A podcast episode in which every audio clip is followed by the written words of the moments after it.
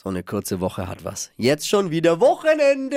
Jo. Macht's euch bequem auf der Couch, spart euch ewig langes Gesuche nach Serien und Dokus. Da geht viel zu viel Zeit äh, verloren. Deswegen gibt's ja das Flo Kerschner Show Stream Team.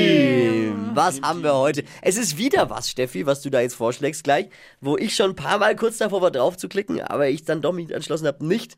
Aber ich sollte, ne? Ja, dann macht das mal. Tra Transatlantic kann ich euch jetzt vorstellen. Gibt's gerade auf Netflix. Und da geht's um Marseille in den 40er Jahren.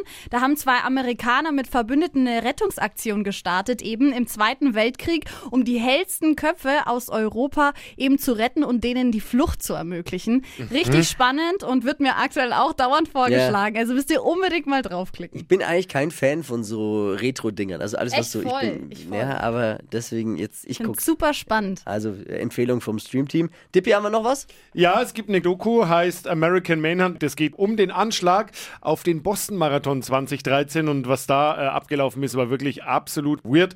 Es gibt exklusive Interviews und echte Archivaufnahmen, sehr spannend, aber auch äh, erschreckend. Ich habe das damals auch live verfolgt, da wurde ja dann die Strecke abgesperrt äh, beim Halbmarathon und äh, da waren dann wirklich, wie die Läufer also sind, total ehrgeizig. Die haben gesagt, nein, wissen Sie eigentlich, äh, wie lange ich trainiert habe für diesen Marathon? Lassen Sie mich weiterlaufen jetzt sofort. Und dann haben die gesagt, ja, aber da vorne hat es einen Anschlag gegeben und also all das ist hier zu sehen, jetzt bei Netflix. American Manhunt.